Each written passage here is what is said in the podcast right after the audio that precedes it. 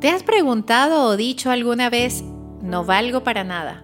No soy lo suficientemente bueno para. No puedo. No soy capaz de hacerlo. Soy torpe. O no se me da bien aquello. Eso es muy difícil para mí. Seguro que te lo has dicho más de una vez, ¿verdad? A simple vista son frases que parecen inofensivas, pero si alimentamos día a día nuestro cerebro con ellas, nos pueden paralizar. El motivo, las creencias limitantes. Como sostuvo el filósofo Immanuel Kant, no vemos las cosas como son, sino como somos nosotros. Las creencias determinan acciones y decisiones. Lo que pensamos sobre algo o alguien desencadena un determinado sentimiento hacia aquella persona, objeto o circunstancia. Estas ideas se desarrollan desde la infancia a partir de procesos culturales y sociales que se instalan en la psiquis a nivel consciente e inconsciente. En este episodio profundizaremos qué son las creencias limitantes, las funciones psicológicas que tienen, ejemplos y la forma de modificarla. Acompáñame.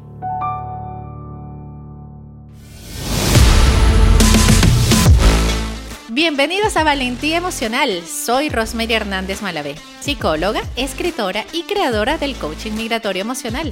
Me puedes ubicar en las redes sociales, Instagram, TikTok y YouTube como Minutos de Bienestar y consultar sobre mis servicios en mi página web www.minutosdebienestar.com.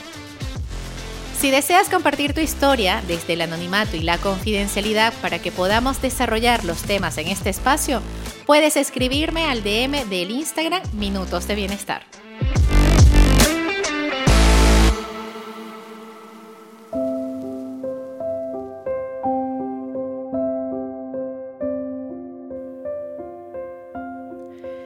Quisiera iniciar contándoles un cuento que fue extraído del libro de Jorge Bucay.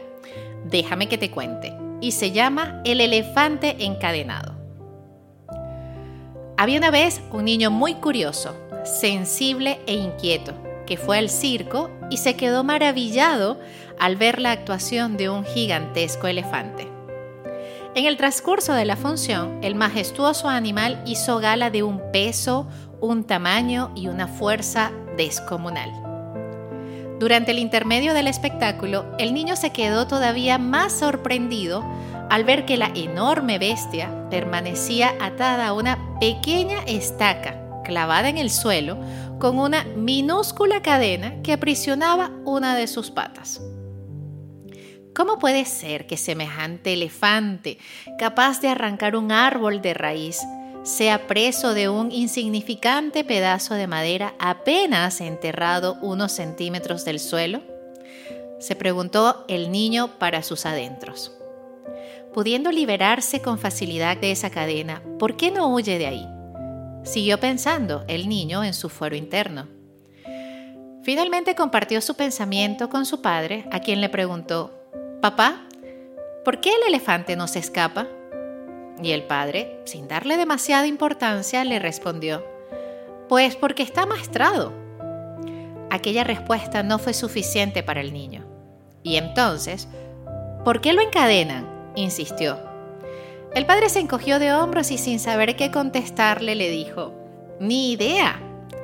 Seguidamente le pidió a su hijo que le esperara sentado, que iba un momento al baño. Nada más irse el padre, un anciano muy sabio que estaba junto a ellos y que había escuchado toda su conversación, respondió al niño su pregunta. El elefante del circo no se escapa porque ha estado atado a esa misma estaca desde que era muy, muy, muy pequeño. Seguidamente el niño cerró los ojos y se imaginó al indefenso elefantito recién nacido sujeto a la estaca. Mientras el abuelo continuó con su explicación. Estoy seguro de que el pequeño elefante intentó con todas sus fuerzas liberar su pierna de aquella cadena. Sin embargo, a pesar de todos sus esfuerzos, no lo consiguió porque aquella estaca era demasiado dura y resistente para él. Las palabras del anciano provocaron que el niño se imaginara al elefante durmiéndose cada noche de agotamiento y extenuación. Después de que el elefante intentara un día tras otro liberarse de aquella cadena sin conseguirlo, continuó el anciano, llegó un momento terrible en su historia, el día que se resignó a su destino. Finalmente, el sabio miró al niño a los ojos y concluyó, ese enorme y poderoso elefante que tienes delante de ti no escapa porque cree que no puede todavía tiene grabado en su memoria la impotencia que sintió después de nacer. Y lo peor de todo es que no ha vuelto a cuestionar ese recuerdo. Jamás ha vuelto a poner a prueba su fuerza. Está tan resignado y se siente tan impotente que ya ni se lo plantea. ¿Te has sentido como el elefante en algún momento de tu vida? A menudo a las personas nos pasa lo mismo que el elefante del circo. Vivimos encadenados a cientos de estacas que nos quitan libertad. Pensamos que no podemos hacer una serie de cosas sencillamente porque un día, hace mucho tiempo, lo intentamos y no lo conseguimos. O porque alguien nos dijo que no seríamos capaces de lograrlo. Entonces nos grabamos en la memoria este mensaje. No puedo y no podré nunca. Hemos crecido llevando este mensaje autoimpuesto y por eso nunca volvimos a intentar liberarnos de la estaca. Cuando a veces sentimos los grilletes y hacemos sonar las cadenas, miramos de reojo la estaca y pensamos, no puedo y nunca podré. Seguramente ahora somos más fuertes y estamos más preparados, pero aquel recuerdo nos frena a la hora de intentar liberarnos.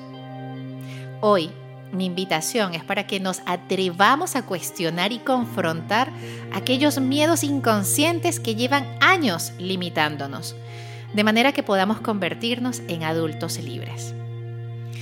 Comencemos por definir qué son las creencias. Son patrones mentales adquiridos desde nuestra infancia que nos llevan a relacionarnos con los demás, con el mundo, con la vida, de una determinada forma, según la educación que hemos recibido y lo que hemos visto, oído y sentido de nuestro entorno. Son básicamente juicios, mandatos y evaluaciones sobre nosotros mismos, sobre los demás y sobre el mundo que nos rodea. Vivimos dentro de un sistema de creencias. Creemos un montón de cosas, unas impuestas por la sociedad, otras heredadas de nuestras familias y muchas de ellas consecuencia de lo que somos, de nuestra personalidad. Veamos algunos ejemplos. Estoy mayor para reinventarme. Soy incapaz de cambiar de opinión. Es imposible conseguir una pareja que te sea fiel. El cliente siempre tiene la razón. Tanto ganas, tanto vales. Todos los hombres son iguales. Todas las mujeres quieren lo mismo. No tengo control sobre lo que siento o experimento debería tener siempre pensamientos positivos, amables y de cariño. Llorar es una señal de debilidad. Una persona que realmente me quiera debería saber lo que necesito. Las creencias ejercen una poderosa influencia sobre nuestra vida.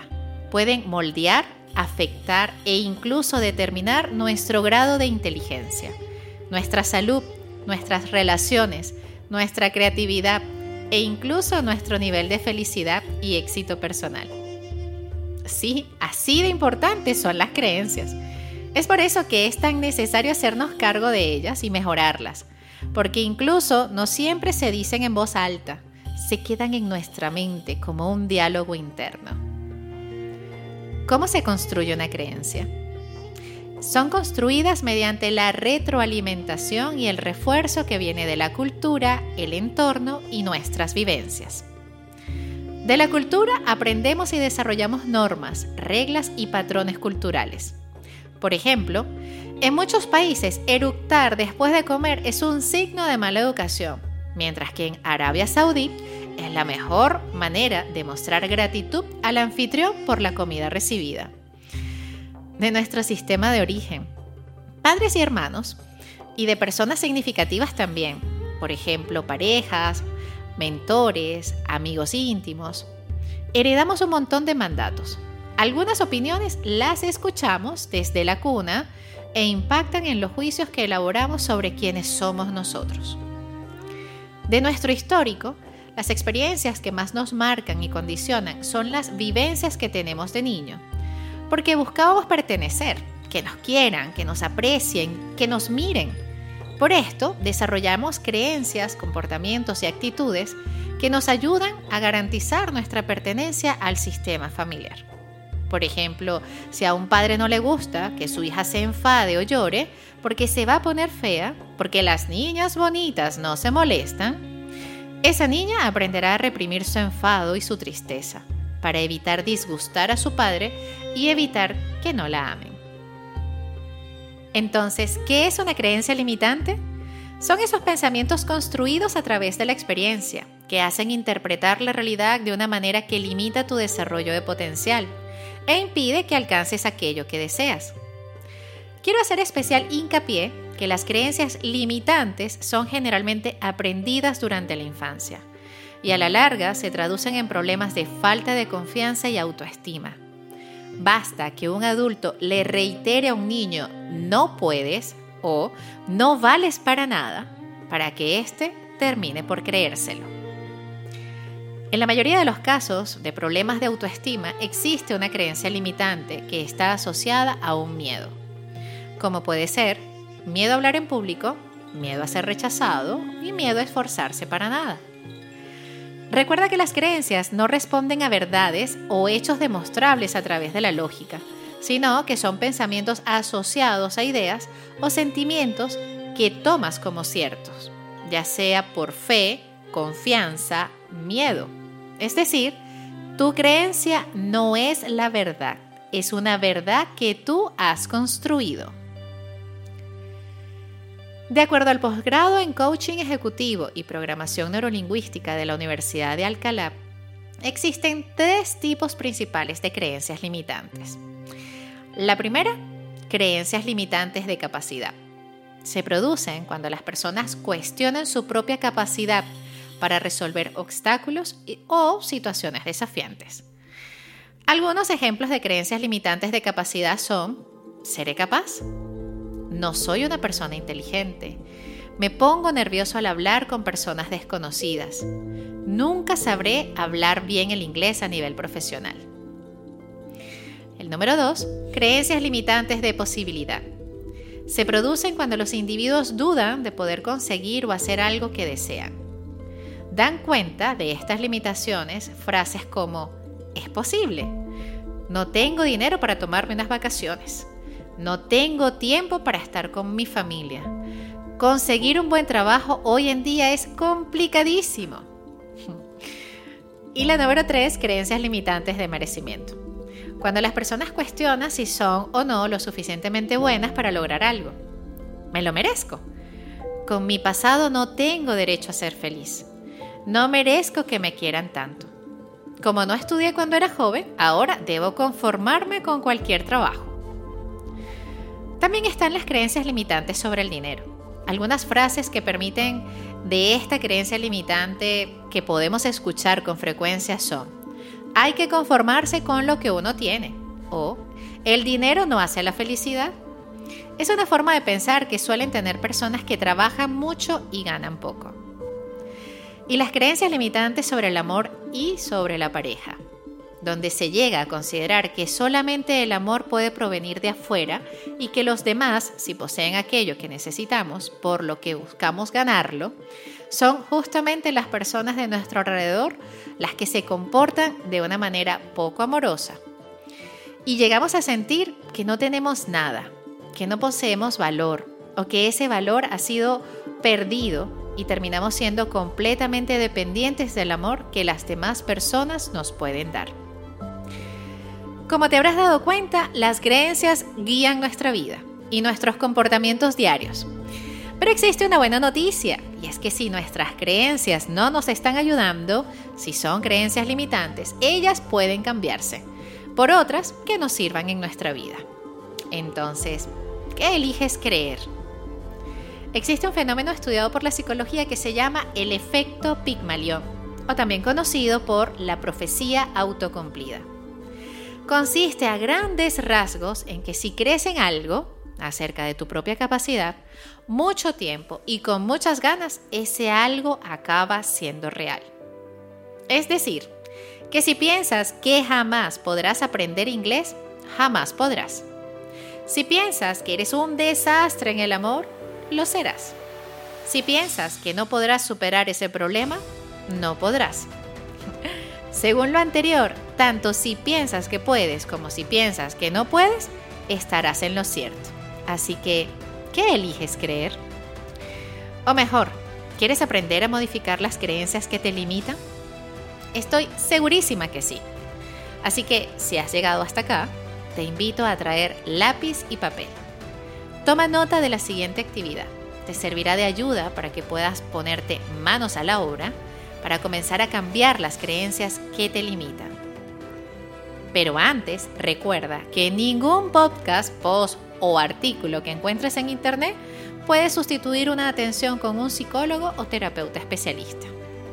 Ahora sí, ¿estás listo? Fase 1. Detección y observación de la creencia.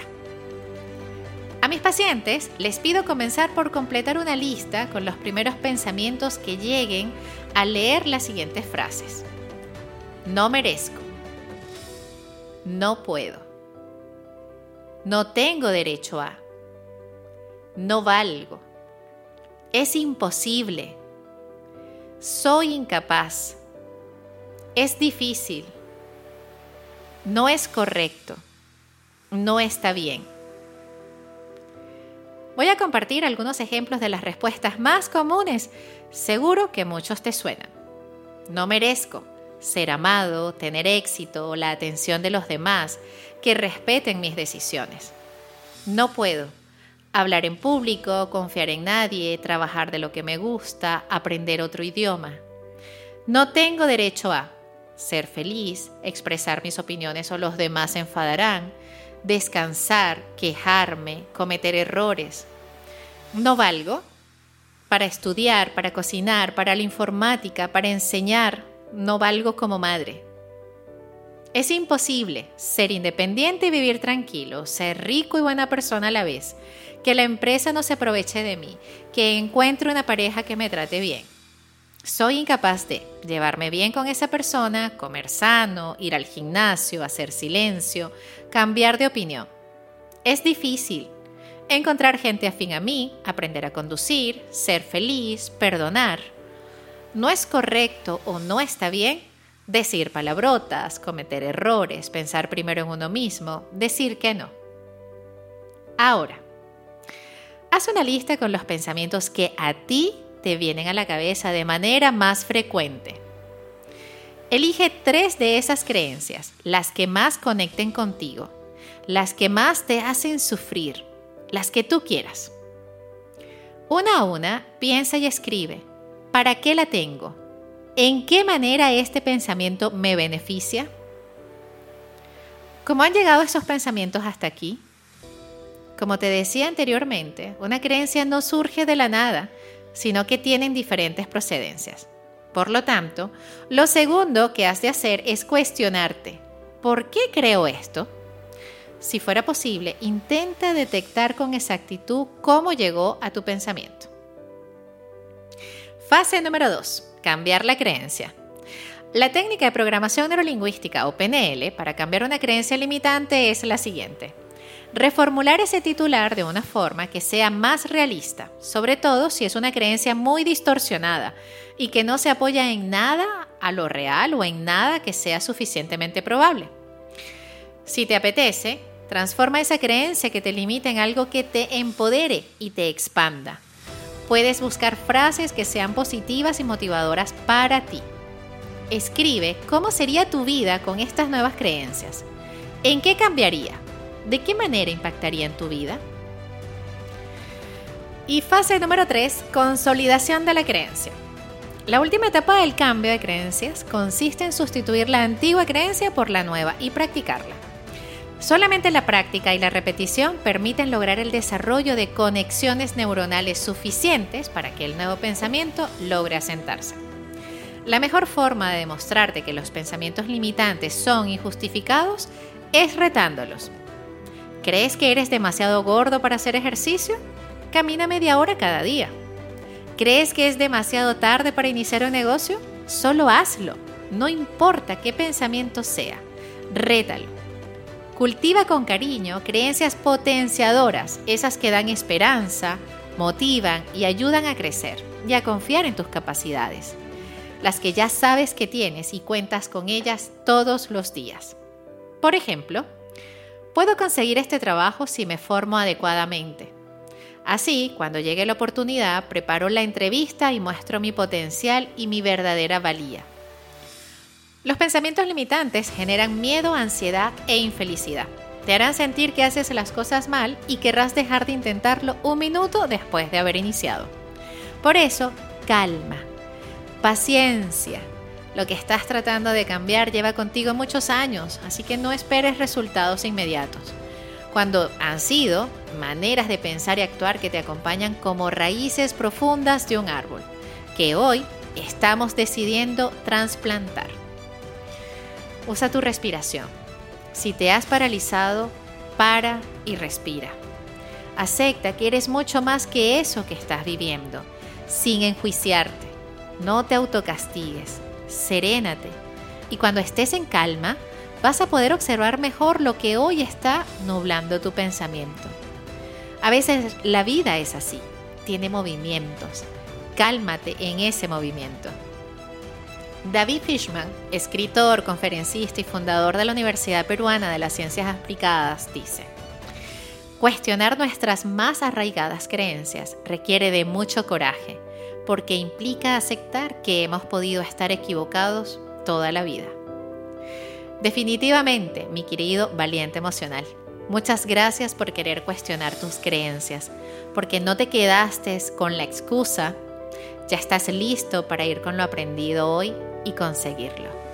Gracias por escucharme una vez más.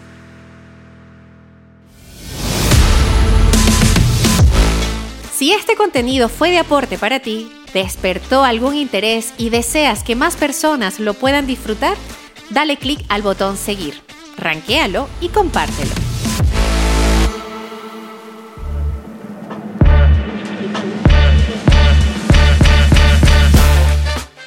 Este podcast llegó a ustedes gracias a Betinix y Drogo, educando con propósito para tu bienestar financiero.